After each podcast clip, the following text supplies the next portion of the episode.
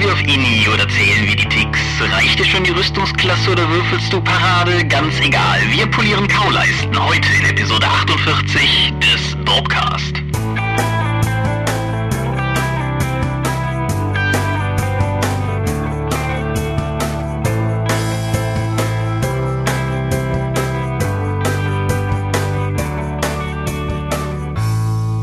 Hi und herzlich willkommen zu Episode 48 des Dorpcast. Wir sitzen einmal mehr hier und wollen über etwas sprechen, was mit Rollenspielen zu tun hat. Genau genommen über Kämpfe.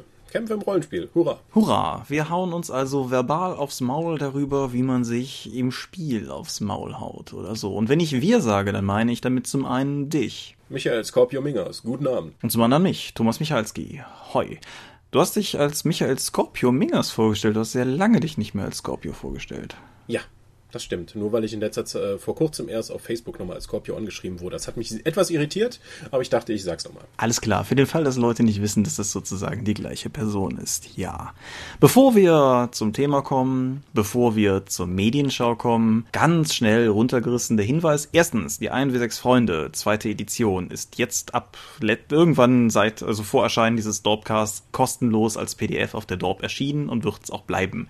Wer also nicht gewillt ist, upfront Geld darauf zu werfen, kann sich zuerst die PDF-Datei ziehen und reinlesen und wenn er dann immer noch kein Geld drauf werfen will, auch mit der PDF spielen. Uli. Daran angeknüpft ist die Möglichkeit, sich den Charakterbogen runterzuladen, den auch in Farbe und äh, die Handouts, dem beigefügten Abenteuer, beides ja auch für Leute interessant, die das Buch gekauft haben. Außerdem auf der Dorp ist ein Artikel erschienen über Downloads, die wir im ersten halben Jahr 2015 vorhaben zu bringen. Wir und Terminangaben, ein altes, bekanntes, leidiges Thema, aber sieht eigentlich ganz manierlich aus, dass zumindest irgendwas davon klappt. Sind, glaube ich, ganz hübsche Sachen bei, müssen wir jetzt aber nicht alles aufschlüsseln. Den Artikel gibt es, wie gesagt, auf der Seite. So. Hast du irgendwas oder sollen wir direkt in die Medien? Ich habe heute Inventur gemacht. Ich möchte direkt in die Medien steigen. Also nicht bei mir zu Hause, sondern im Julius Lager. Da sind ein paar mehr Sachen zu bewegen als bei uns. Ja, das ist äh, in der Tat richtig. Möchtest du anfangen? Ja, fangen wir doch mal an. Ich habe die ersten beiden Staffeln von Fringe gesehen. Mhm. Ja, also nochmal zusammengefasst, Fringe ist so eine Art modernes Akte X mit einem Metaplot, der mehr Sinn ergibt. Es geht um eine Gruppe von FBI-Leuten, äh, die mit einer irritierende Narrenfreiheit seltsame Vorfälle untersuchen können. Ja, das ist richtig. Die sich dann aber als zusammenhängend herausstellen, vielleicht. Dazu gibt's dann noch viele Füller-Episoden mit seltsamem Kram. Ich weiß nicht, wie weit hattest du geschaut? Äh, bis in die Mitte der zweiten Staffel. Du bist jetzt also Ah, faktisch Mitte weiter. der zweiten. Staffel. Dann hast du da auch wahrscheinlich gemerkt, dass eine Figur, die am Anfang der zweiten Staffel stirbt, in der Mitte der zweiten Staffel noch in zwei Episoden auftaucht. Und ich habe zuerst gedacht, oh, im ganzen Kontext dieser Serie muss das ja dann so sein, da ist bestimmt irgendwas, äh, und es geht ja um Paralleldimensionen und dann ist vielleicht jemand rübergekommen und die merken das nur nicht. Nee, die sind einfach nur in der falschen Reihenfolge ausgestrahlt worden. Danke Fox. Und im Nachgang hat man das dann auch bei Amazon Prime Instant Video nicht dann neu sortiert. Ja. Das ist ja nicht die einzige Serie, die unter sowas leidet. Nee, äh, Firefly ist mein Lieblingsbeispiel, wo sie Ja. in einer Folge den Laser verkaufen, den sie zwei Folgen später stehlen. Das ist, äh, ja.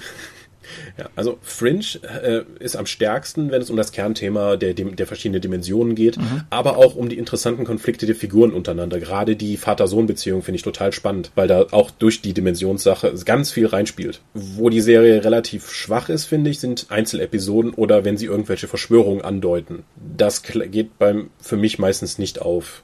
Deswegen würde ich insgesamt eher sagen, Fringe, äh, die ersten beiden Staffeln bekommen von mir so insgesamt eher ein Okay. Ja, ich habe da neulich mit Matthias noch drüber gesprochen, der Netflix sei Dank jetzt auch angefangen hat, sich da mal reinzuschauen.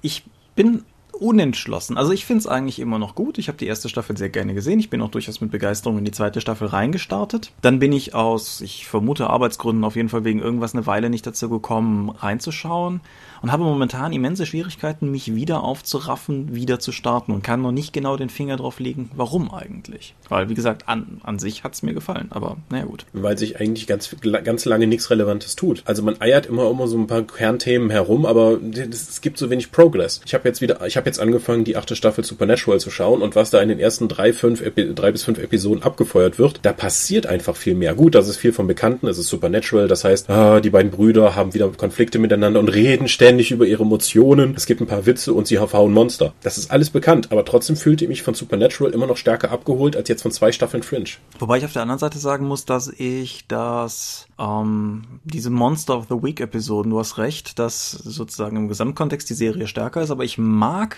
Serien mit Monster of the Week Episoden.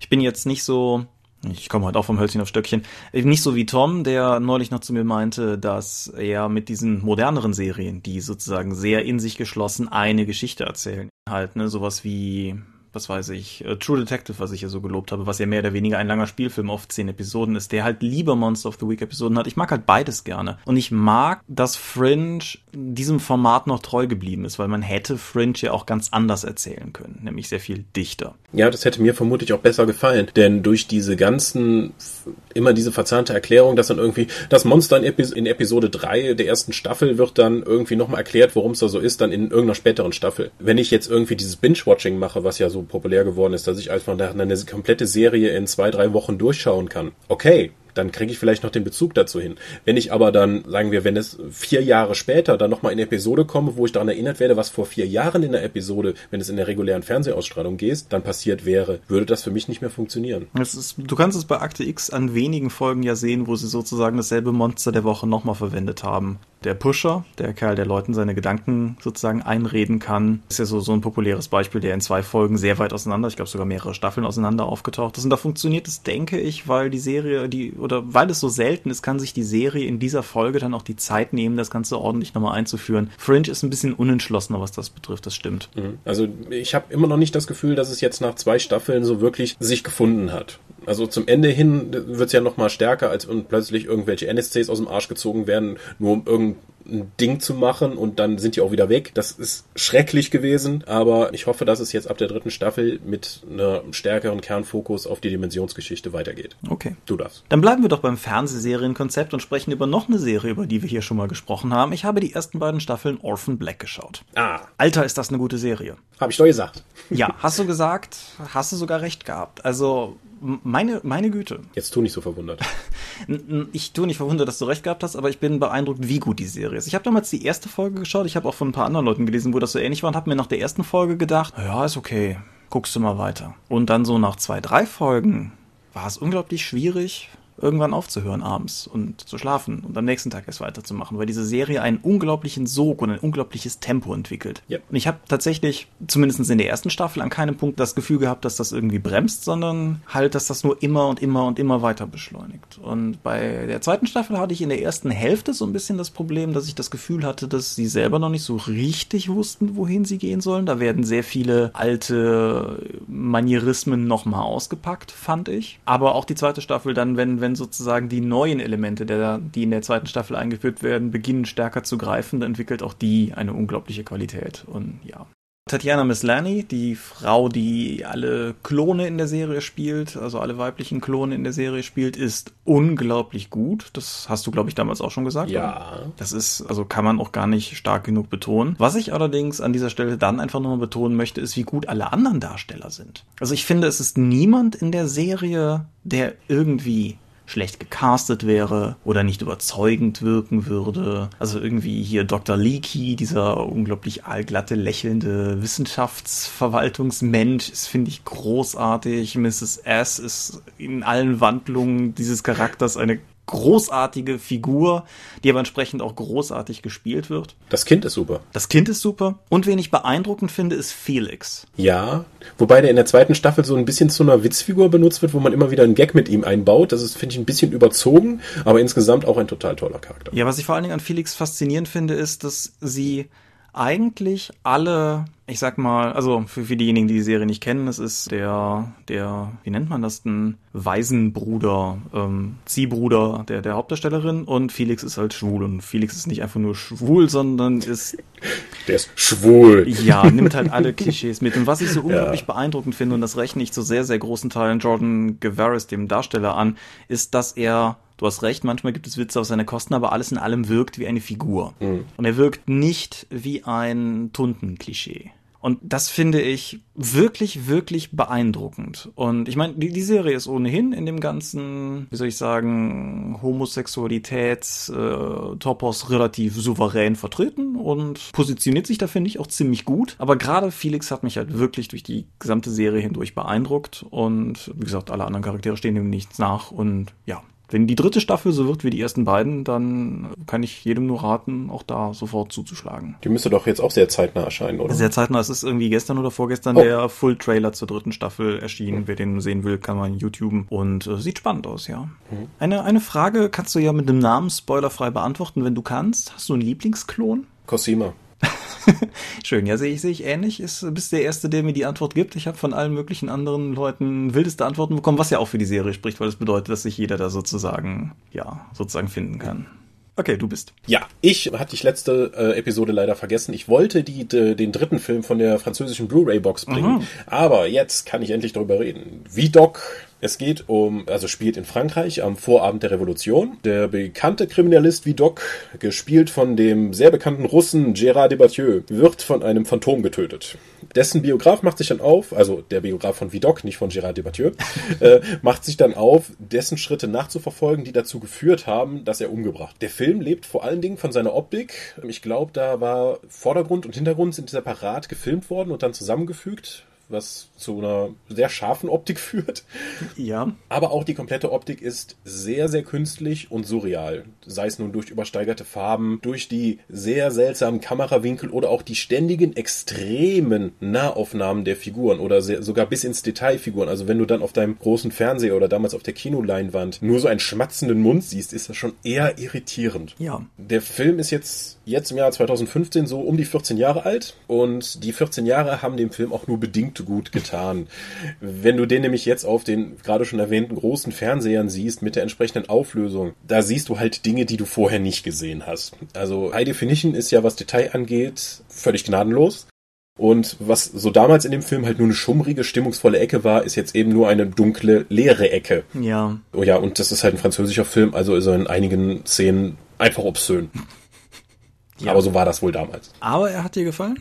Ja, ich finde den immer noch sehr gut guckbar. Der Soundtrack ist toll, äh, inklusive dem Musikvideo von Apocalyptica. Die Blu-ray kann nix, also die hat genau die gleiche Ausstattung wie meine DVD.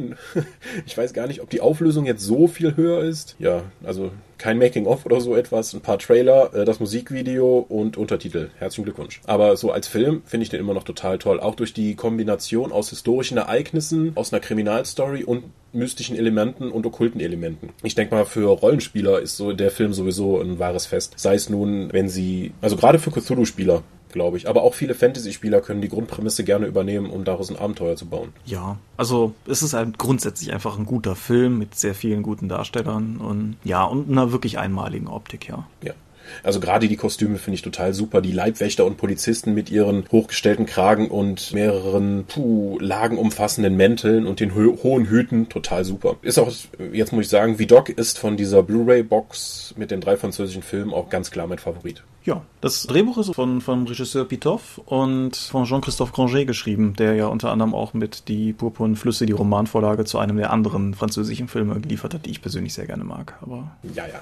Ja. Nee, also von, von mir ist auch eine ganz klare Empfehlung. Gut, dann mache ich mal wieder so ein Künstlerding. Sagt dir Dear Esther etwas? Ja, ja, der, doch, das sagt mir was. Hilf mir. Dear Esther ist ein First-Person-Videospiel oder Computerspiel vielmehr, das, äh, soweit ich weiß, für Windows, Mac und Linux zu haben ist, auf jeden Fall über Steam. Und in Dear Esther, das ist, hat als Half-Life 2 Mod angefangen und läuft auch, glaube ich, immer noch auf irgendeiner Half-Life-verwandten Engine, ist aber mittlerweile ein Standalone-Titel. Und es ist ein Spiel aus dem relativ jungen Genre des Walking Simulators. Das Ganze funktioniert dergestalt. Ihr erwacht in dem Spiel oder man erwacht in dem Spiel an einer Küste. Man sieht das Meer ans Ufer branden und ein sehr guter Erzähler beginnt aus dem Off relativ verknorkelt philosophisch klingende Erklärungen zu liefern. Aber also weniger konkrete Erklärungen. Es gibt keine sinnvolle logische Erklärung, warum man jetzt an diesem Ufer steht, sondern es sind eher so assoziative Texte. Und dann beginnt man wenn man sich umdreht, sieht man, dass man sich auf einer Insel befindet und man beginnt diese Insel zu erkunden. Man sieht dann relativ bald einen, einen Leuchtturm, zu dem man hingehen kann und man sieht fast die gesamte Zeit einen großen Sendeturm, der in gewisser Weise das, das Ziel des Weges ist. Und ja, das Ganze unterscheidet sich von generischen oder gängigen First-Person-Titeln darin, dass es keine Gegner gibt, es gibt keine Waffen, sondern es gibt vor allen Dingen, ja, die, die visuellen Eindrücke, die akustischen Eindrücke, die das Spiel einem um die Ohren wirft und den Erzähler, der halt auch ein wenig randomized berichtet,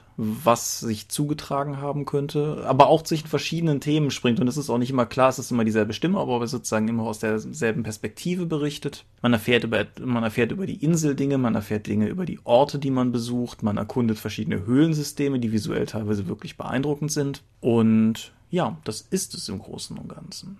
Und ich muss ganz ehrlich sagen, ich fand's toll. Das überrascht mutmaßlich niemanden, der dieser, diesem Podcast länger folgt oder der mich persönlich kennt. Aber ich fand's wirklich, wirklich gut. Und ja, es ist halt vor allen Dingen es ist ein Stimmungstitel. Wer jetzt irgendwie sozusagen Videospiele nur spielt, um Herausforderungen zu haben und irgendwie wild Action zu erleben und so weiter und so fort, der wird bei dem Spiel überhaupt nicht glücklich werden. Aber wer Spiele auch einfach wegen ihrer Stimmung mag, der sollte dem Ganzen vielleicht mal eine Chance geben. Wenn du mich jetzt sehen könntest, hättest du die ganze Zeit Kopfschütteln gesehen, aber ich freue mich für dich, dass du damit Spaß hattest. Genau.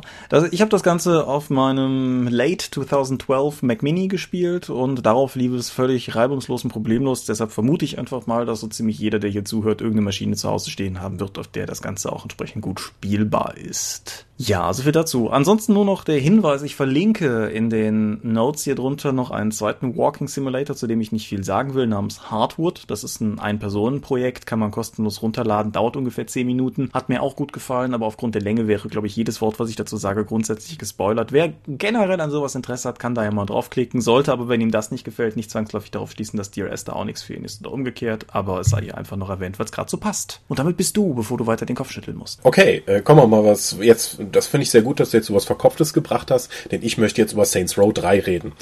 ähm, äh, also, Saints Row 3 habe ich auf der Xbox gespielt und das ist ein völlig durchgedrehtes Open World Gangsterspiel. Also, wem GTA zu sozialkritisch ist, bekommt hier die Proll-Variante und die lassen es mal wieder richtig krachen.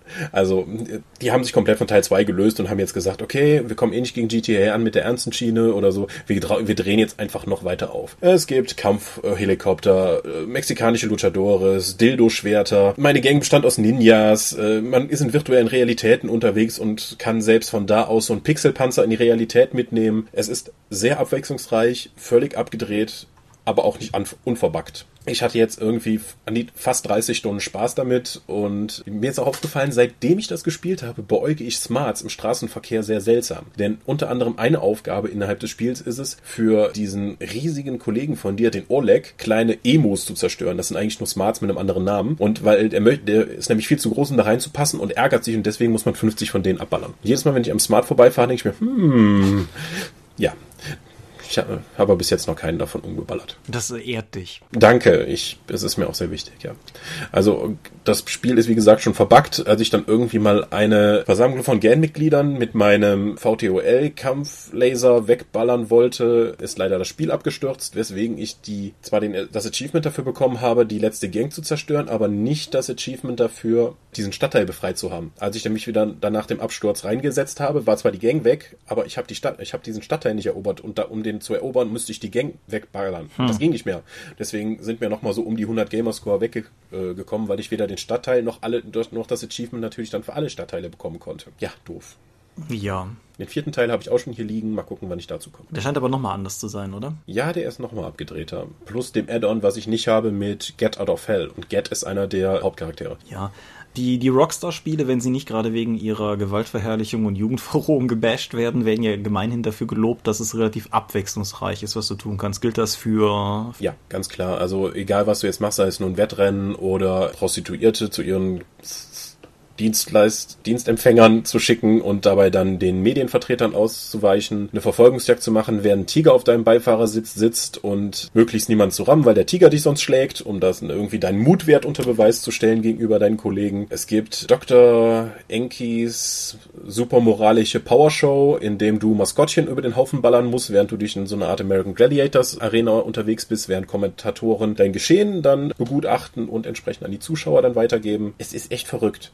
Also, aber auch die Hauptmissionen sind sehr abwechslungsreich. Die Story ist völliger Hanebüchner Unfug, aber wen interessiert das? Also, da, das Spiel beginnt damit, dass du dich durch ein Flugzeug ballerst, das dann zum Absturz bringst, während des Absturzes dann jemand anderen abballerst, um an dessen Fallschirm zu kommen, während du dann mit, damit weiter runterfällst, ballerst du dann auf weitere Leute, die dann kommen, rettest deine Freundin, dann springst du nochmal durch das Flugzeug durch, ballerst dich nochmal da durch, springst dann wieder raus und machst das gleiche dann nochmal. Also es ist völlig an der Realität vorbei und absurd. Aber wer, wer sich damit ab anfreunden kann, ich glaube, da kann man viel Spaß mit haben. Sie machen noch Witze über Belgier, also warum nicht?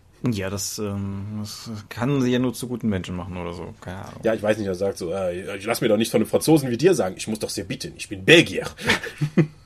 Mindestens einen belgischen Zuhörer muss aufpassen. Also, Herzlich willkommen. ja. Gut. Hast du noch was dazu? Nein, das war meine Empfehlung für Saints Row 3. Dann. Wobei man immer wieder sagen muss, die deutsche Fassung ist geschnitten, die man hier nur kaufen kann. Ich habe meins aber wieder in Großbritannien bestellt. Alles klar. Dann mache ich noch einen Rückgriff in die Welt des Verkopften. Austin Kleon ist, soweit ich das beurteilen kann, in seiner hauptberuflichen Instanz vor allen Dingen erstmal Künstler und hat sein Geld unter anderem damit verdient, vor Menschengruppen zu reden, über das Künstlersein. Und er wurde 2011 in New York gebeten, eine Rede darüber zu halten, über Dinge, also er wurde gebeten, eine Rede zu halten und er hat dann beschlossen, diese Rede darüber zu halten, über zehn Dinge, die er sich gewünscht hätte, die man ihm damals gesagt hätte, als er seine Art College Ausbildung gemacht hat. Er hat diese Rede danach dann in Buchform adaptiert und benannt nach der ersten von zehn Weisheiten, nämlich Steal like an Artist. Und ja, das ist dann im Endeffekt genau das, was der Titel suggeriert. Es ist ein kleines quadratisches Büchlein, das auf relativ kompakte Art und Weise diese zehn Punkte durchgeht, die ich jetzt nicht alle runterbeten will, aber die halt grundsätzlich durchaus alles gute Ratschläge sind. Also beispielsweise ist der der Steal like an Artist Gedanke, holt einen zum Beispiel an diesem Punkt ab, dass man vielleicht Sorge hat, irgendwie dieses oder jenes nicht zu veröffentlichen, weil die Idee ja schon mal da war und er lädt halt dazu ein, dass man Ideen aufgreift und einfach zu etwas Neuem transformiert, anstatt nach etwas komplett Originellem zu suchen, was es ja bekanntlich einfach nicht mehr gibt. Und ja, die Punkte, die er abklappert, sind im Großen und Ganzen nichts, was man nicht auch schon mal gelesen hat, wenn man andere Sachbücher oder Traktate in die Richtung gelesen hat. Er macht das aber auf eine durchaus sehr charmante Art und Weise. Er hat ein paar sehr nette, konkrete Ratschläge drin, wie man sein eigenes kreatives Schaffen organisieren kann oder, oder verwalten kann und hat das Ganze auch sehr, sehr visuell gestaltet. Also er lädt auch in dem Buch durchaus dazu ein, mit den Händen zu arbeiten, Notizen von Hand zu machen, zu dudeln, halt sozusagen sich da zu entfalten. Und das merkt man dem Buch auch an. Es ist sehr collagenhaft gestaltet. Es sind irgendwie Überschriften sind, sehen halt aus wie mit Edding geschrieben und so. Es hat insgesamt eine sehr, sehr schöne Wirkung, wenn man es so durchgeht. Und ja, Wer sowas mag, dem sei es einfach mal an die Hand gegeben. Es ist für mich persönlich nicht auf einem Niveau mit Gaimans Make Good Art oder, oder Seth Godins Poke the Box, aber wer genau so eine Richtung mag, dem sei Cleons Steal Like an Artist auch empfohlen. Toll. ich glaub dir das nicht. Gut. Alles klar, du bist. Äh, nee, das, ich hatte drei Medien. Du hast drei Medien, ich hatte drei Medien. Stimmt, dann sind wir durch. Hurra! Ha! Thema. Ja, gut. Komm mal kurz vorher. Ich fahre ja morgen früh zum Heinzcon. Wenn ihr das hier hört, bin ich schon seit ein paar Tagen da und äh, vielleicht sogar schon auch wieder auf dem Rückweg, weil äh, mal gucken, wir fahren so sechs bis acht Stunden. Das ist eine stramme Strecke, ja. Ja, so von vom Taunus bis an die Nordsee kann man nicht so oft machen, glaube ich. Sehe ich ein. Gut, dann Thema. Thema. Wir reden über Kämpfe. Ich habe mir sagen lassen, du kämpfst gerne. Im Rollenspiel. Ja, genau. Wie man ja vielleicht schon in mindestens einer Episode hören konnte, nämlich der Episode über den Einsatz von Bodenplänen und Miniaturen, habe ich ja schon mal erzählt, dass Kämpfe was ganz Tolles sind. Wir werden jetzt nicht mehr auf dieses Thema eingehen. Der, der geneigte Zuhörer mag dann einfach in den Podcast mit der entsprechenden Nummer dann reinklicken und sich das nochmal anhören, weil wie wir uns da gegenseitig streiten, weil du nicht einsehen möchtest, dass ich recht habe. Ja, Kämpfe. Warum finde ich Kämpfe in Rollenspielen toll? Erstens, es ist einfaches Drama. Äh, Es geht direkt um sehr viel. Punkt. Das, je nachdem, wie taktisch fordernd das Spiel ist oder wie beschreibend man, ob das auch noch belohnt, dass man die relativ coole Aktion macht und beschreibt, kann sehr befriedigend sein. Und wenn ich kämpfe, ist auf jeden Fall immer was los und ich kann agieren. Es gibt eine sehr klare Struktur, in der ich mich bewegen kann. Das kommt mir immer sehr entgegen, weil ich einen gamistischen Spielstil habe. Da weiß ich, okay, das sind Dinge, weil verglichen mit allen anderen Dingen, die du im Rollenspiel tun kannst, ist der Kampf eigentlich in jedem Rollenspiel sehr klar verregelt. Es gibt eine klare Struktur, wer was wann wie kann, wohingegen sonst im Rollenspiel immer alles möglich wäre. Das gefällt mir am Kampf auch immer ganz gut, weil ich weiß, was ich kann und was die anderen können. Ja, gut, dann, dann dröseln wir das doch einfach mal nacheinander auf. Du hast gesagt, dass Kämpfe toll sind, weil es um was geht. Genau. Dem stimme ich unumwunden zu, möchte aber sozusagen daraus den Appell machen, dass, wenn ihr als Spielleiter Kämpfe im Rollenspiel einbaut, macht zum Herrgottswillen so, dass es um was geht. Ja. Weil das betrifft sowohl gescriptete Szenen wie Kaufabenteuer, die manchmal haben, wo im Grunde völlig offensichtlich ist und im schlimmsten Fall sogar für die Spieler offensichtlich ist, wie die ganze Nummer ausgehen wird, man aber halt würfelt, um die Zeit rumzukriegen oder um eine Illusion von, von Dringlichkeit zu erzeugen. Aber das betrifft zum Beispiel auch meiner Meinung nach Zukam, zu, Zufallsbegegnungen, die wirklich in keiner Weise zum Spiel beitragen. Man kann ja durchaus eine taktisch fordernde Zufallsbegegnung zum Beispiel machen, wo dann halt auch tatsächlich die, die Figuren in Bedrohung sind. Aber wenn man irgendwie seine DSA-Gruppe durchs Moor schickt und man würfelt und stellt fest, man stößt auf Sumpfranzen und die Charaktere sollen eigentlich auch einfach weitergehen und die Bedrohung durch die Sumpfranzen ist auch nicht sonderlich groß und man verbringt den halben Nachmittag damit gegen Sumpfranzen zu kämpfen, weil das DSA-Kampfsystem ja auch eher langwierig ist, dann hat keiner Schade, was. ich wollte eigentlich jetzt ein Beispiel mit DSA-Kampf machen, womit man einfach als Spielleiter auch sagen kann, ich habe für heute keine Idee, Idee, ich lasse mal eben fünf Goblins auftauchen und damit ist der Abend gefüllt. Gut, dass du das als DSA-Fan vor, vorweggenommen hast. Ich mache ja auch kein Geheimnis draus, dass DSA-Kämpfe lange dauern können. Das ist ja, das ist ja, es ist nicht das einzige Rollenspiel, wo das so ist, aber DSA ist da definitiv ein Kandidat für. Mhm. Ja, das also auf jeden Fall. Ich denke, da, da sind wir beide uns ja auf jeden Fall einig. Ja. Dann. Ich finde nämlich aber, dass zum Beispiel das Sumpfranzen-Beispiel, Sumpfranzen sind ja an sich total großartig. Auf jeden Fall. Ja, aber das kann man ja nicht nur in den Kampf machen, sondern man könnte ja direkt, äh, ich als Freund der Skill Challenge würde das dann ein bisschen erweitert machen, dass du die dann zuerst siehst und dann kann versuchen kannst, die zu umgehen oder abzulenken. Und je nachdem, wie viele Erfolge du da gesammelt hast, lenkst du dann halt mehr ab. Der Kampf wird schwieriger, die sind am Anfang, äh, oder du, dir misslingt es und die sind am Anfang direkt in Raserei und greifen dich dann an. Da kann man noch viel mehr machen, um den Kampf an sich spannender zu machen. Das, weil, um Kampf spannender zu machen, muss es ja nicht direkt im Kampf sein, sondern auch davor und danach können sehr viel spannende Sachen sich daraus ergeben. Das ist ja nicht einfach nur ein völlig losgelöstes Modul von der Erzählung. Die Kämpfe sollen auch in die Narration eingebunden sein. Ja, und anschließend an das, wenn, wenn jetzt schon, sagen wir mal, auf dem Weg durch den Sumpf die Ranzen kommen, dann sollte doch zumindest, denke ich, man auch als Spielleiter hingehen und gucken, dass das Szenario in irgendeiner Form genutzt wird. Weil ich finde, Orte sind etwas, was Kämpfe immer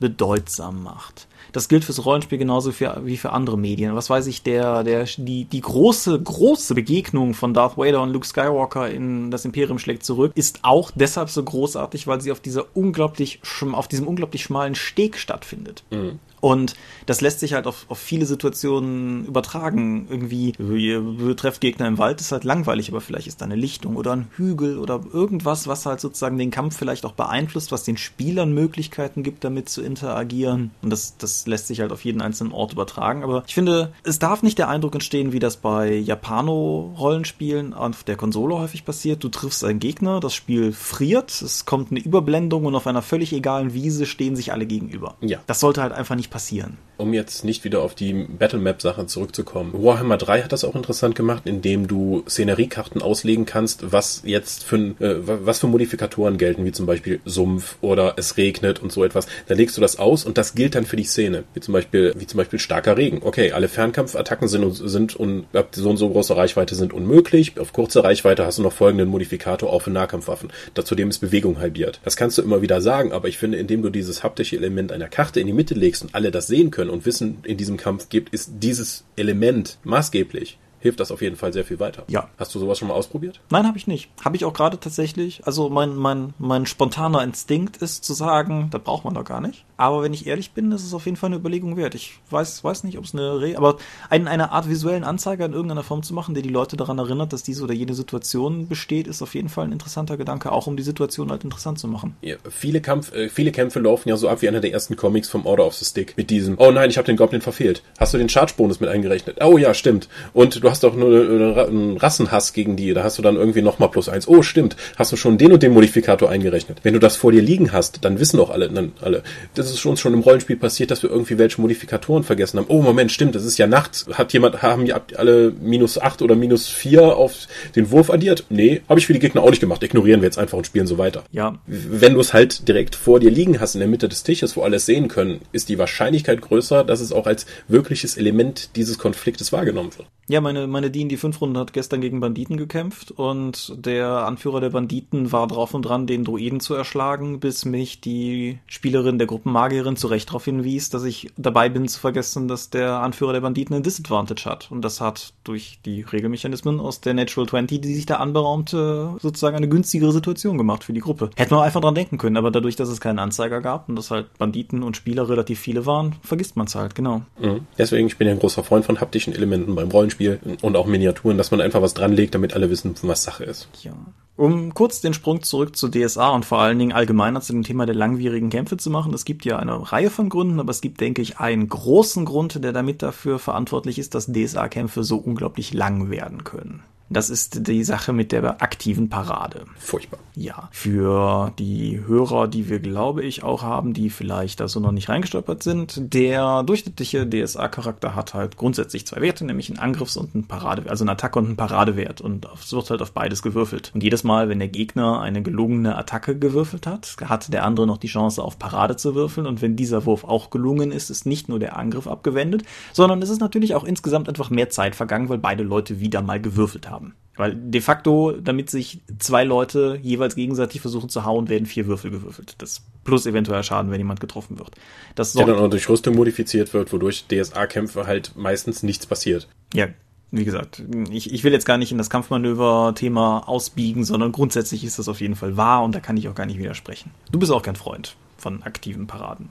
Nee, überhaupt nicht, weil das einzige Positive, was ich bei aktiven Paraden sehe, ist, dass Leute das Gefühl haben, sich verteidigen zu können. Mhm. Dass das rein mathematisch vielleicht die gleiche Chance bietet, wenn irgendwie der gegnerische Angriff entsprechend erschwert ist oder du einen passiven Paradewert hast, gegen den der Gegner würfeln muss, um dich zu treffen. Das aber viel, viel schneller geht. Ja, das ist, ist keine Sache von, von rationaler Entscheidung, weil die passive Parade ist auf jeden Fall das schnellere System für die Konfliktresolution, aber es geht halt vielen Leuten um das Gefühl, ausweichen zu können. Ich weiß noch damals, als ich mit Earthern angefangen habe, war ich noch sehr von DSA geprägt. Und ich habe mir eigentlich immer Disziplinen ausgesucht, die auch das Talent Hieb ausweichen hatten, weil ich eben nicht wollte, dass mein Gegner einfach nur auf meinen passiven Verteidigungswert würfelt, sondern ich wollte aktiv dagegen würfeln. Mhm. Da Hieb ausweichen kein besonders tolles Talent ist, äh, wie ich dann feststellen musste, bin ich oft einfach auf der Fresse gelandet und habe trotzdem Schaden bekommen. Ja, ich bin kein Freund von aktiven parieren, weil es einfach alles verzögert und hinauszögert, ohne wirklich mehr Ergebnisse zu liefern. Ja. Oder interessante Ergebnisse. Jetzt auch DSA 5 mit der halbierten Parade. Dadurch, dass die nur noch halb so hoch ist, immer wieder Attacke wert, hast du natürlich, das, dann klappt es nicht mehr so oft und du kannst halt öfters Schaden anwenden. Das heißt, es ist schon mal ein gutes Stück schneller als DSA 4. Das Problem ist, dass es durch die halbierte Parade auch oftmals, du musst trotzdem würfeln, das heißt, es kostet immer noch Zeit. Es ist aber nur so halb so hoch, deswegen hast du nur relativ selten ein Erfolgserlebnis beim Parieren, worum es eigentlich bei der aktiven Parade geht. Richtig. Und du hast hm. außerdem noch ein zusätzliches Patzerrisiko, weil du natürlich auch mit jeder Parade die Chance hast zu patzen. Äh, wobei die auch bestätigt werden muss, ne? Das ist richtig, ja.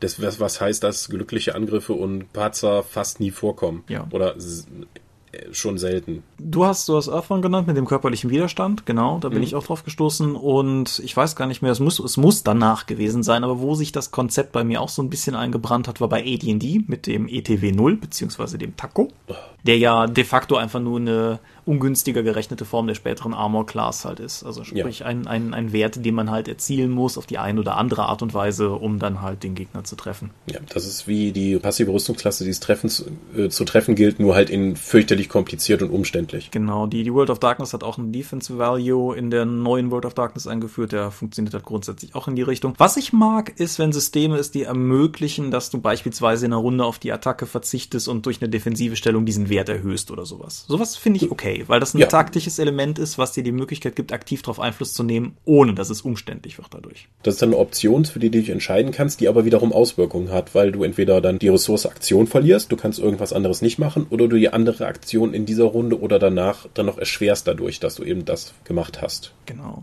Warhammer hat das ja auch noch so gemacht, das gab ja auch eine aktive Parade, das hatte ich aber eine halbe Aktion gekostet und du musstest vor dem Gegner dran sein. Ja. Du musstest also sozusagen eine deiner Aktionen dann zurücklegen und wenn auch für die Möglichkeit, dass wenn du angegriffen wirst, du operieren kannst. Wenn du allerdings ein Schild gehabt hast, dann hast du eine freie Parade pro Runde bekommen oder wenn du die Fertigkeit Ausweichen gehabt hast, hast du noch einen freien Ausweichenwurf bekommen. Was effektiv heißt, dass wenn du zuerst dran bist, dann verprügelst du bitte den Gegner und benutzt dann Schild oder Ausweichen, um dann für um die passive Aktion zu machen. Also bei Warhammer Second war es zumindest so. Ja, ich meine, bei Warhammer allgemein, ein Ding, über das wir auch schon oft genug an verschiedensten Orten geflucht haben, ist die, ist die Tatsache, dass dein eigentlicher Angriffswurf erstmal nicht durch den Gegner modifiziert wird. Also wenn du das Scheunentor-Beispiel, sagen wir mal, du hast einen durchschnittlichen Warhammer-Charakter, dann hat der vielleicht ein Kampfgeschick beziehungsweise eine Weapon Strength von, weiß ich nicht, 40? Naja, das ist eher schon ein Veteran. So der durchschnittliche Charakter fängt halt mit 33 an. Gut, dann, dann nehmen wir mal 33, weil es sich auch so schön rechnen lässt. Dann hast du halt de facto eine 1 zu 3 Chance, einen Ork zu treffen. Damit kann ich leben. Und du hast eine 1 zu 3 Chance, ein Scheunentor zu treffen. Und damit kann ich nicht leben. Und das. Ja, ich, ich, das Scheunentor ist, ist schon eine ganz andere Form von Gegner. Ich würde es anders sagen, indem du einfach meinst, ich habe einen elfischen Schwertmeister von Höth, vom Turm, der ist der Großmeister, der kommt runter, ich will den hauen.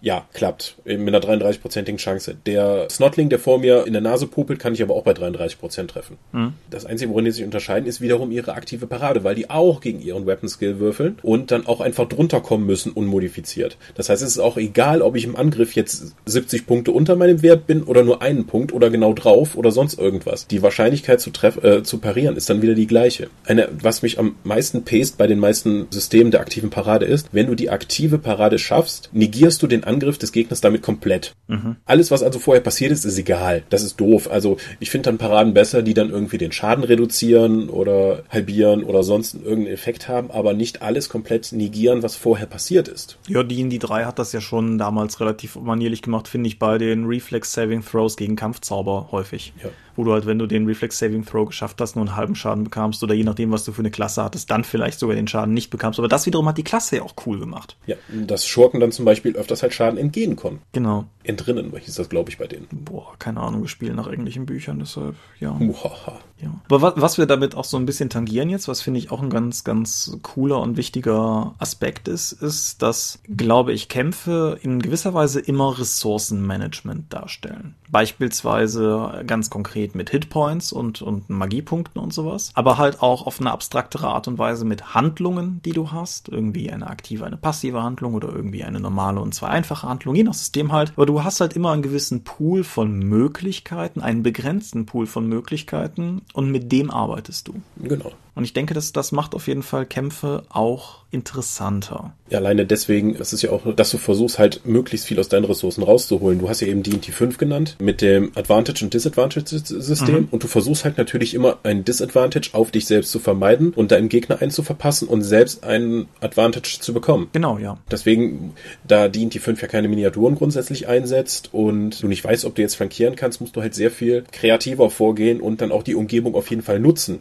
kreativ nutzen und einsetzen zu deinem Vorteil, um eben dann einen regeltechnischen Vorteil auch zu erlangen. Was mir daran unglaublich gut gefällt, ist, dass die in die 5 in dem Aspekt natürlich das Erzählerische auch dadurch sehr erleichtert, dass es ein sehr grobes System ist. Du hast halt entweder ein Advantage, keinen oder ein Disadvantage. Und das stackt nicht und das rechnet sich auch nicht irgendwie in die Höhe. So, ich habe jetzt irgendwie drei Advantages und zwei Disadvantages, bleibt ein Advantage übrig oder so. Und das finde ich halt tatsächlich eine, eine coole Sache, weil du es sehr fließend im Spiel einbauen kannst. Ich habe jetzt mehrere die in die fünf Kämpfe über mehrere Sitzungen verteilt hinter mir und ich kenne wenig Systeme, wo das insgesamt so intuitiv zu handhaben ist. Ich muss auch sagen, meine vorherige Skepsis gegen Advantage und Disadvantage ist ein bisschen aufgeweicht worden. Ich finde immer noch den Bonus, den du effektiv dadurch bekommst, bekommst, zu krass und auch den Malus, den du bekommst, zudem wie die restlichen Boni und Mali innerhalb des Systems verteilt werden. Aber alleine, dass du durch so ein Player Empowerment eigentlich den wichtigsten Modifikator des gesamten, der gesamten Levelphase, die erarbeiten kannst, ist natürlich schon ein ziemliches Player Empowerment. Ja. Aber auch äh, insgesamt, dass Entscheidungen einfach sehr, sehr viel wichtiger werden als das, was du mit dir rumträgst.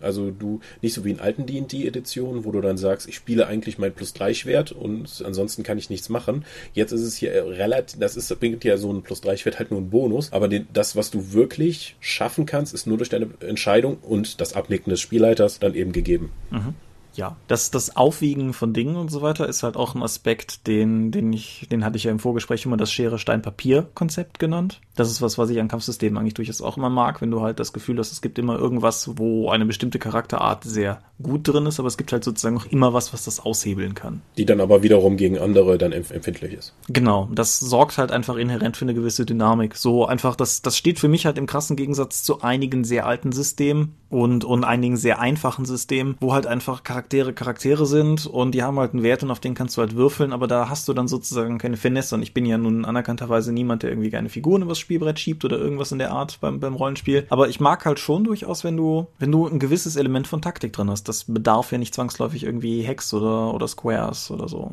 Nicht zwangsläufig, es macht vieles einfacher. Also gerade wenn ich jetzt ein Regelsystem, wie vor kurzem jetzt gelesen habe, im Reiterkampf, ja, du kannst nur parieren, wenn du äh, halt auf der, wenn der Gegner Gegner dich auf der Seite angreift, wo du tatsächlich deine zu parierende Waffe hast. Auf der anderen Seite kannst du dann höchstens ausweichen, aber das hat dann Modifikator. Denke ich mir auch so, ja, das ist toll, dass du das so intensiv beschreibst. Äh, auch, dass mein Pferd sich mit einer gelungenen Aktion um 90 Grad drehen kann. Aber was bringt mir eine 90 Grad Drehung, wenn ich keine Miniaturen einsetze? Ja.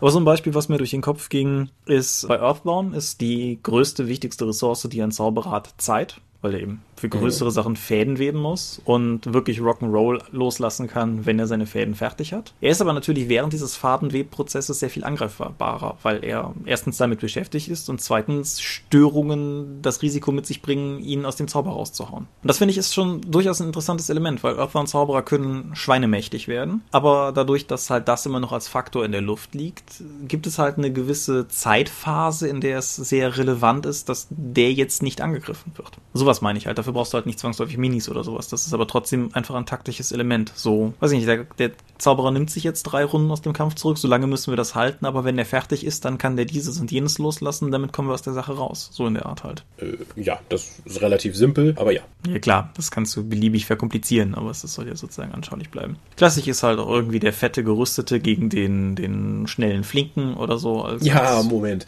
Das können die meisten Rollenspielsysteme ja gar nicht abbilden. Da wollte ich hin, ja genau. ja, weil normalerweise hast du ja die Indie und du bist einmal pro Runde dran und dann ist der mit dem la eigentlich langsam haben einen Zweihandhammer, der muss halt nur einmal treffen, dann ist der Kleine äh, halt weg. Der ist aber dann vermutlich schwieriger zu treffen.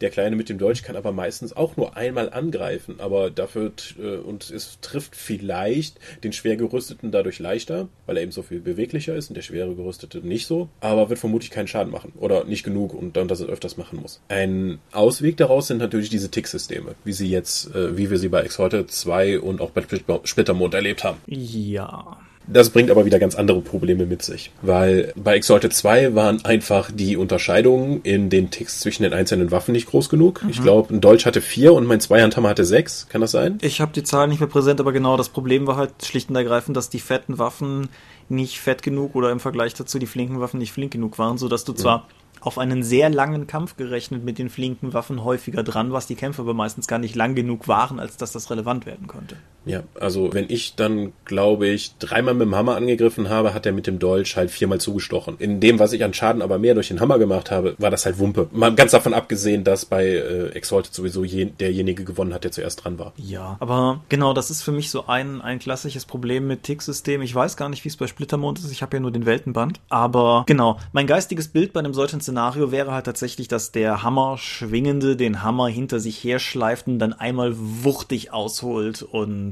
und damit dann halt irgendwie, was weiß ich, dann auch wirklich zudonnern kann. Fällt mir ein filmisches Beispiel ein. Ajax in dem Troja Director's Cut, aber den hat wahrscheinlich kein Mensch gesehen.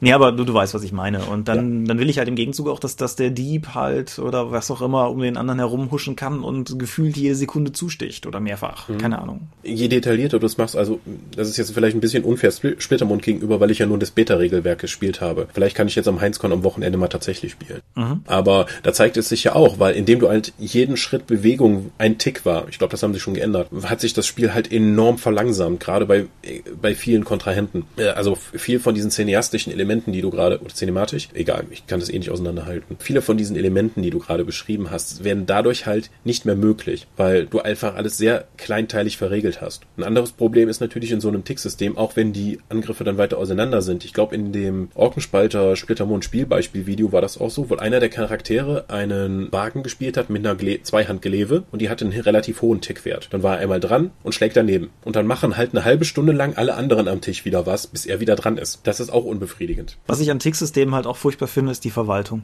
Ja. Ich habe mit, ich kenne Leute, die gerne mit Ticks spielen und die haben mir hoch und heilig und häufig erzählt, dass es tausend Arten gibt, das irgendwie verwaltbar zu machen mit Tabellen oder mit irgendwie Exalted hat ja dieses Rad, wo du Steine drauflegst für die einzelnen Leute und dann im Kreis mhm. jeweils weiterziehst, dass du siehst, wo du dran bist. Ich finde das alles furchtbar. Also, keine Ahnung, mein normaler Habitus ist zu Kampfbeginn die Initiativen abzufragen, die untereinander zu schreiben, in der Reihenfolge, wie die Leute dran sind. Wenn nichts Wildes passiert, habe ich damit eine Reihenfolge, wie dieser Kampf ablaufen wird. Ja, meistens sage ich auch, also die meisten Rollenspiele machen es ja heute auch so, es wird einmal pro Kampf Initiative gewürfelt und dann bleibt das Ding auch erstmal so. Ja, jede Runde neue Initiative würfeln ist erstens halt auch Aufwand und zweitens hat das bei mir auch schon zu wirklich absurden Ereignissen geführt, wo halt irgendwie. Da kann es auch passieren, dass du irgendwann als letzter in der Runde dran warst und dann wieder in der ersten als erstes in der nächsten Runde. Das heißt, du kannst direkt zwei Aktionen, zwei Handlungen aufeinanderfolgend machen, was in der Genau. Regel sehr zerstörerische Auswirkungen hat. Und ich finde halt auch tatsächlich, ich meine, klar, wenn, wenn du die schlechteste Initiative hast, dann bist du als letztes dran, aber dadurch, dass es dann nachher zügig läuft, läuft es halt im Endeffekt, ist es dann im Grunde egal, dann bist du halt immer wieder dran. Ich finde persönlich, als jemand, der auch kategorisch schlecht würfelt, ist auch bei jede Runde neu ausgewürfelten Initiativen unglaublich frustrierend, im Zweifelsfall vor Augen geführt zu haben, dass alle immer wann anders dran sind und du immer zuletzt oder so. Oder halt, dass wenn alle, also es, es sorgt halt einfach, finde ich, für eine Unruhe im, im ganzen Systemablauf, die, wo ich keinen Gewinn drin sehe. Ja, also bei D&D 4 haben wir damals Inni-Karten verwendet. Da habe ich dann einfach auf Blankokarten mit in, Klassi in, in Folie habe ich dann mit dem Schreiber drauf gemacht, den Namen des Charakters und dann einfach den Inni-Wert und dann wurden die entsprechend sortiert und dann immer wieder durchgezogen. Das war relativ einfach und ist, ein, ist einer dann raus, nimmt sie die Karte auch raus. Das hat es relativ einfach gemacht. Ich finde aber auch andere Systeme wie beim Uni äh, Cinematic Unisystem, wo du einfach sagst, zuerst sind die Spielercharaktere dran, zuerst die Spielercharaktere Fernkämpfer, dann die Magier, dann die Nahkämpfer und dann kommen erst die NSCs und dann die Gegner. Finde ich auch total okay. Von mir aus auch. Wir fangen immer links vom Spielleiter an und dann geht das einmal rein um und wenn der Spielleiter dann da ist, handeln alle Gegner. Kann man alles machen. Ja. Es muss halt nur einheitlich sein und dann auch zum Rest des Spiels passen. Auf jeden Fall, ja. Was ansonsten noch für mich zur Initiative Sünden gehört, sind wandelnde Initiativen, also was weiß ich, Aktionen, die dein Charakter machen kann, die deinen Initiativewert verändern. Das ist halt, das, das finde ich halt auch als Spielleiter ganz schrecklich, weil dann hast du halt irgendwie, dann, dann verändert sich das ganze Bild halt wieder, was ist noch viel unübersichtlicher, als wenn du sagen würdest, wir würfeln jede Runde neu. Und Also da musst du dann entsprechend so ein Board haben, wo du die Initiative dann für alle sichtbar dann verschieben kannst oder eben diese Karten. ja, ich habe so Karten für die drei. Haben wir die eigentlich zum Download angeboten? Nee, ne? Sag- Nein, ich glaube nicht. Ich habe die nämlich damals mal im selben Design gestaltet, wie der die drei Spielerterschirm, den man bei uns runterladen kann. Du willst jetzt einen D&T 3 Download bringen bei uns auf der Seite. Nee, ich wundere mich nur, warum wir es nie gemacht haben. Naja, egal. Machen wir einen Pathfinder Download raus. Ja, ich habe auf jeden Fall mit den Karten an sich auch gute Erfahrungen gemacht, habe aber auch für mich herausgefunden, dass ich es für mich einfach schneller finde, das schnell aufzuschreiben, als mit den Karten zu hantieren. Also ich weiß, du magst das haptische Element, aber in dem Fall gewinnt für mich einfach die intuitive Geschwindigkeit in der Ver- Verwendung oder so. So, so. Ja, gut. Dann haben wir uns also gegenseitig sozusagen aufs Maul gehauen und der Kampf ist irgendwann vorbei und dann sind Leute verletzt. Und ich finde, das, das gehört zwar jetzt nicht wirklich zum Kampfthema dazu, aber das ist trotzdem was, was irgendwo dann andockt und das ist auch was, wo sich Spreu vom Weizen gerne trennt. Das Heilen. Wo wir gerade schon auf Exalted 2 rumgehakt haben, können wir das ja noch ein bisschen weitermachen. Exalted 2 ist für mich einer der größten Übeltäter, was dieses ganze, ganze Feld betrifft, weil ich kein System kenne, wo die suggerierte Macht der Charaktere in einem solchen Konflikt oder Kontrast steht zu der Rate, in, dem sie, in der sie heilen. Ich glaube, die Heiraten waren noch nach der alten World of Darkness von Sterblichen, ne? Das kann sein. Sie waren auf jeden Fall immens langsam, insbesondere bei Dragon Blooded, die wir ja damals gespielt haben. Ja, die haben nämlich keine entsprechenden Charms, um das Heilen zu beschleunigen. Genau, dann, dann hast du halt die proklamierten Fürsten der Erde, Gebieter über dieses und jenes. Aber wehe, sie sind in den Kampf geraten, dann heißt es erstmal zwei Monate auf die Krankenstation. bin auf einen rostigen Nagel getreten. Oh, ich kann jetzt nicht die Erde unterjochen. Ich muss jetzt erstmal eine Woche ins Bett. Was? da musstest du dir dann für wertvolle Ressourcenpunkte eigentlich Heiltränke holen. Ich fand's völlig absurd dafür, dass ein System, das so kampfintensiv ist, keine Möglichkeit bietet, deinen Charakter wieder kampffähig zu machen, damit das, was du eigentlich mit dem Spiel machen möchtest, dann weiter möglich ist. Ja, in, in dem Punkt zum Beispiel sind sowohl dein, in Anführungsstrichen dein D&D 4 als auch mein D&D 5 auf jeden Fall Systeme, die es wesentlich eleganter gelöst haben. Aber auch, was weiß ich, selbst DSA hat eine für DSA-Verhältnis äh, absurde Heilrate, einfach um die Leute möglichst schnell wieder ins Geschehen zu bringen. Weil es macht doch einfach keinen Spaß, einen schwer verletzten Charakter zu spielen. Mhm. Meistens ist das ja auch, wenn du mit, die meisten Rollenspiele, die ich kenne, haben keinen Wundmodifikator. Ja. Wo du dann sagst, okay, ich bin jetzt hier wie bei Arcane Codex oder auch Exalted und den anderen World of Darkness System. Das ist eine Abwärtsspirale. Also das heißt, wenn der Gegner vor mir dran ist, kann er mich schon mal so stark verwunden, dass ich ihn gar nicht mehr die Möglichkeit habe, ihm das irgendwie heimzuzahlen, weil ich ja schon so eine Erschwernis drauf habe. Deswegen haben die meisten heroischen Systeme, was Exalted auch verkackt hat, dann eben nicht solche Modifikatoren, sondern du machst einfach bis zur Kampfunfähigkeit kannst du ohne Probleme weiterkämpfen. Ja. Ja, ich mag, was das Lied von Eis und Feuer Rollenspiel, Disclaimer, hab die deutsche Ausgabe gelayoutet, Disclaimer, Oh. Ende. sonst schimpfen auf, die Leute. Die ständig für deine Arbeit zu entschuldigen. Ja, auf jeden Fall, ich, was das System mag, finde ich eigentlich ganz cool, nämlich wo du teilweise Schaden gegen dauerhafte Verletzungen austauschen kannst. Das ist äh, unglaublich konform zu dem, was die Bücher machen, nämlich dafür zu sorgen, dass die Charaktere einfach kaputt gehen. Und in dem Fall passt es halt zum Setting. Ich finde der Kampf bei das Lied von Eis und Feuer Rollenspiel sogar noch mit sehr viel interessanteren Aspekten, nämlich dass du ja als Gewinner des Kampfes nicht einfach sagen kannst, ich habe meinen Gegner erschlagen, sondern das Ergebnis bestimmst. Ja. Du kannst ja auch sagen, ich habe den jetzt gefangen genommen oder ich habe das und das mit dem gemacht. Das, das führt einfach nochmal über die rein, über die reine Kampfsimulation ein narrativistisches Element des Kampf, beim Kampf nämlich hinzu, weil du über den Ausgang bestimmen kannst. Und zwar nicht nur einfach im Sinne von, wie viele Trefferpunkte habe ich verteilt, sondern wie geht es danach weiter. Was ja auch so ein Elend auflöst, was viele Systeme in Kämpfen haben, nämlich der verzweifelte Versuch, Leute bewusstlos zu schlagen, ohne sie dabei zu töten. Was zum Beispiel bei Warhammer Second, um noch mal ein bisschen drauf rumzureiten, fast unmöglich war.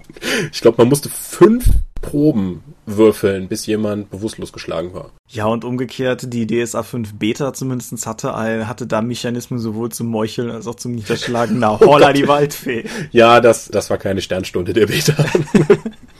Ja, wobei, ich sage das immer wieder gerne, in den Regeln wird ja immer kursiv gedruckt betont, dass der Gegner überrascht sein muss. Und überrascht ist ein solcher, solcher Flachwitz in unseren DSA-Runden geworden. Irgendwie, keine Ahnung, der Baron sieht überrascht aus. Ist das so? Dreifacher Schaden, bam! ja, ich meine, es ist natürlich, klar, es ist auch irgendwie realistisch. Es ist tatsächlich relativ schwierig, Leute bewusstlos zu schlagen, ohne ihnen dabei ernsthaften Schaden zuzufügen. Das liegt in der Natur der Sache. Aber wir wissen ja alle, was für Geschichten erzählt werden sollen und es ist einfach sinnvoll, dass es irgendwie einen Mechanismus dafür gibt, vor allen Dingen in Systemen, wo es keine andere Art gibt, den Gegner irgendwie festzusetzen. Mhm. Lass uns nicht über die Grapple-Regeln von denen die drei sprechen. äh, nee, aber ich finde es auch total wichtig, wenn ein Rollenspiel halt über Betäubungsregeln verfügt, dass dann auch du sagen kannst, was für eine Art Spielstil du damit haben möchtest. Wenn zum Beispiel bei Earthdawn ist es, sagst du einfach, ich mache Betäubungsschaden. Dann schlägst du mit der flachen Seite ein Schwert zu. Ist es nicht schwieriger. Du kannst einfach jederzeit bestimmen, dass du Betäubungsschaden statt tödlichem Schaden machst. Das mag nicht realistisch sein, aber es äh, vermittelt von mir zum Beispiel für mich schon mal ein sehr viel freundlicheres Bild als von DSA, wo es fast unmöglich ist, oder Warhammer, wo es effektiv praktisch unmöglich ist, jemanden bewusstlos zu schlagen, dass es eine sehr viel brutalere Welt ist, wo es einfach so viel einfacher ist, jemanden zu erschlagen, statt ihn einfach bewusstlos zu hauen. Was ich auch vom Schadensverwalten her ziemlich geil finde, ist die World of Darkness. Um, um das kurz aufzudröseln, du, du füllst dir Kästchen aus für den Schaden, schreibst ja keine Ziffern auf und so.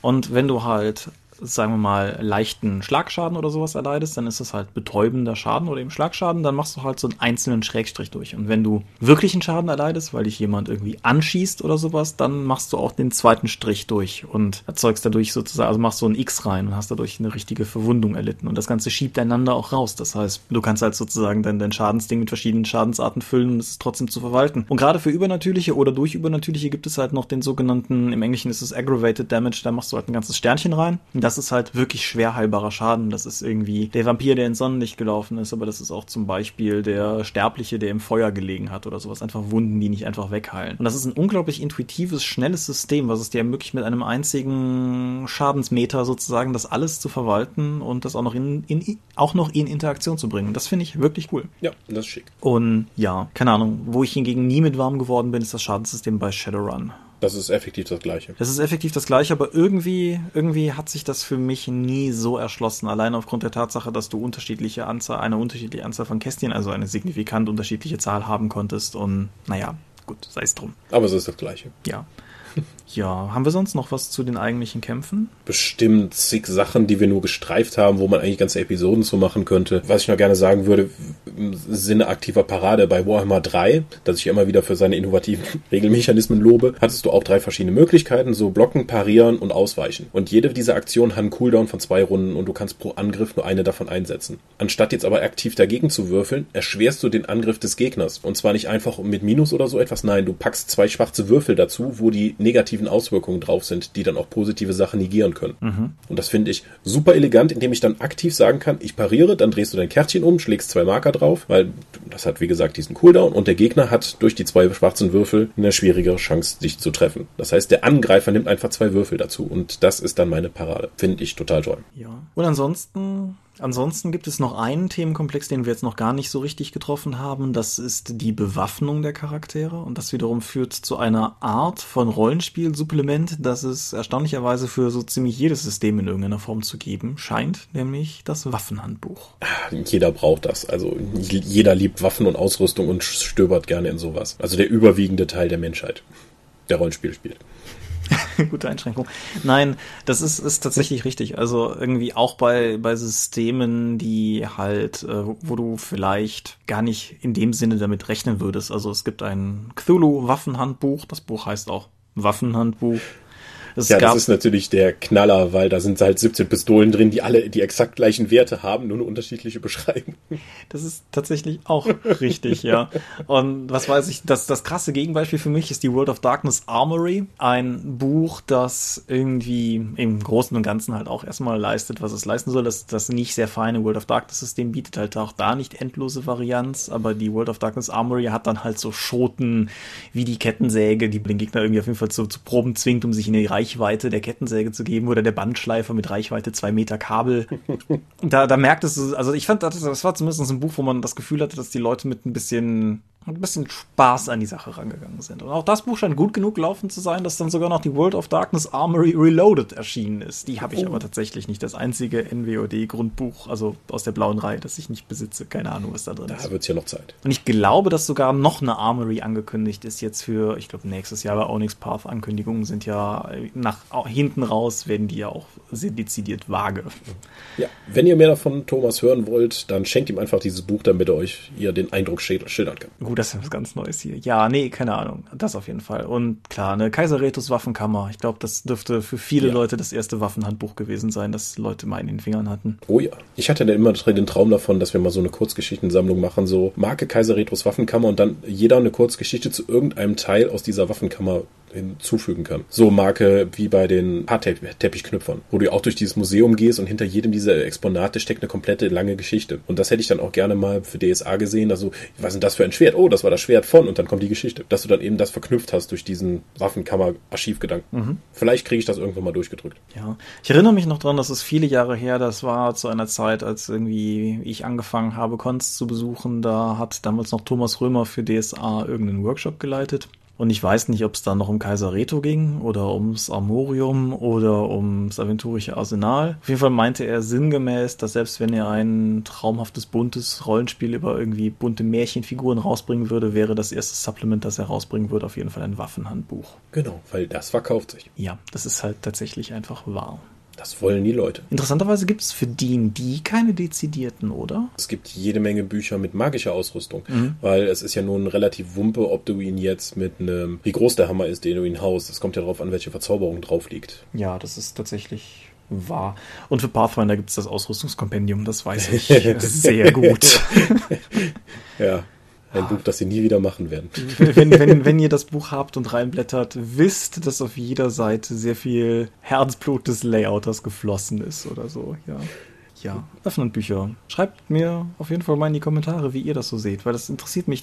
Ich frage mich immer, ob die Leute, die, die at den Foren aktiv sind und die auf Cons gehen, ob das dieselben Leute sind, die die Waffenhandbücher kaufen. Weil irgendwie wirkt das Ganze wie so ein, hm, wie so eine Art Casual-Produkt in gewisser Weise. So ein Waffenhandbuch verkauft sich immer, aber ich kenne so wenig Leute, die von sich sagen, geil, Waffenhandbücher. Also ich. Ja, genau, aber magst ja auch Monster-Bücher und bist ja oh, sozusagen auf der das. anderen Seite des Spektrums von Dingen, die ich normalerweise erwerbe. Deshalb, wie gesagt, Frage in die Kommentare. Wie seht ihr das? Seid ihr, seid ihr Waffenhandbuch-affin? Ich habe aber noch eine Frage. Mhm. Kämpfe im Rollenspiel sind ja oftmals verpönt. Was meinst du, woher das kommt? Das ist eine gute Frage.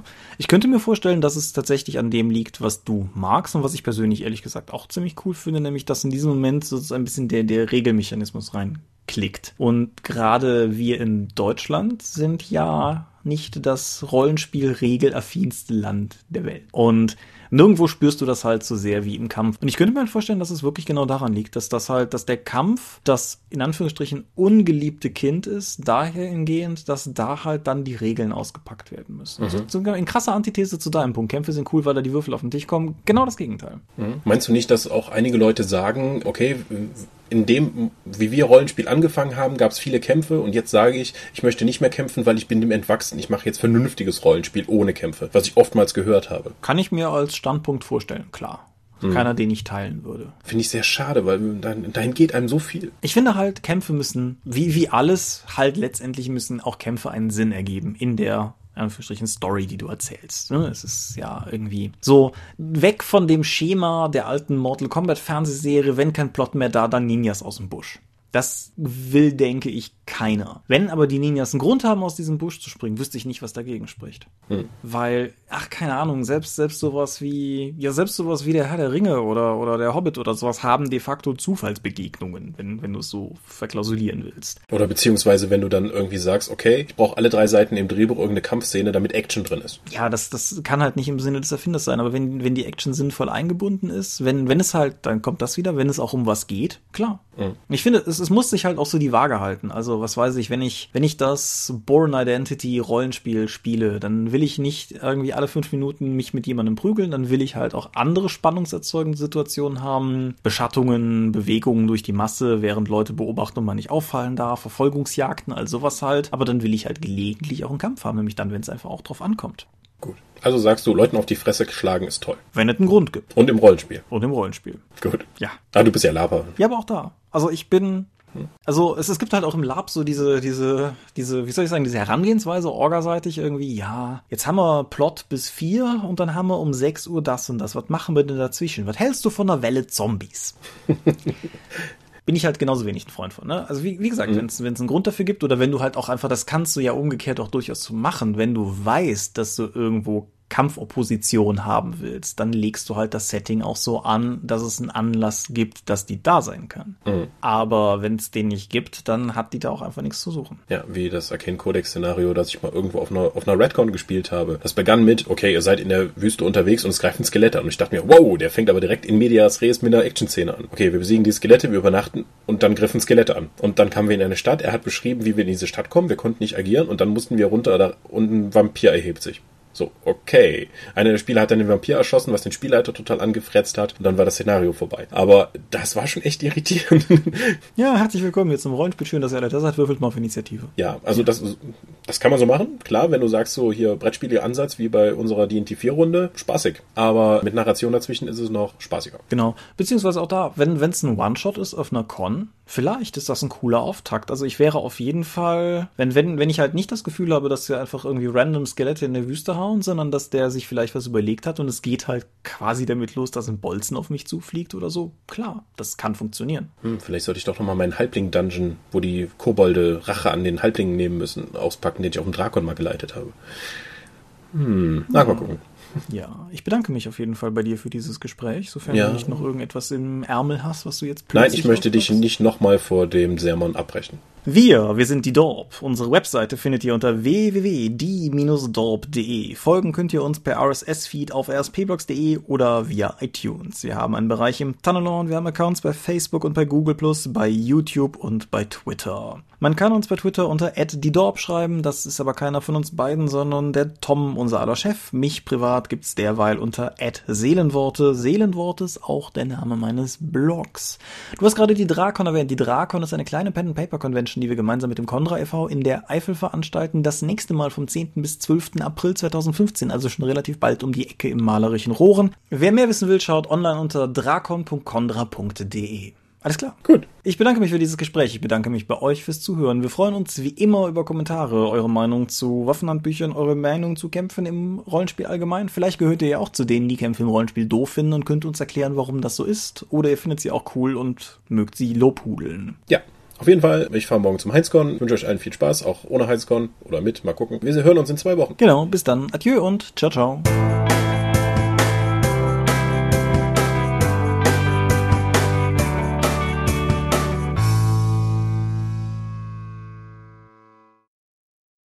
Vom 10. bis 12. April 2015, also schon relativ bald um die Ecke im malerischen Rohren. Wer mehr dazu wissen will, schaut auf www.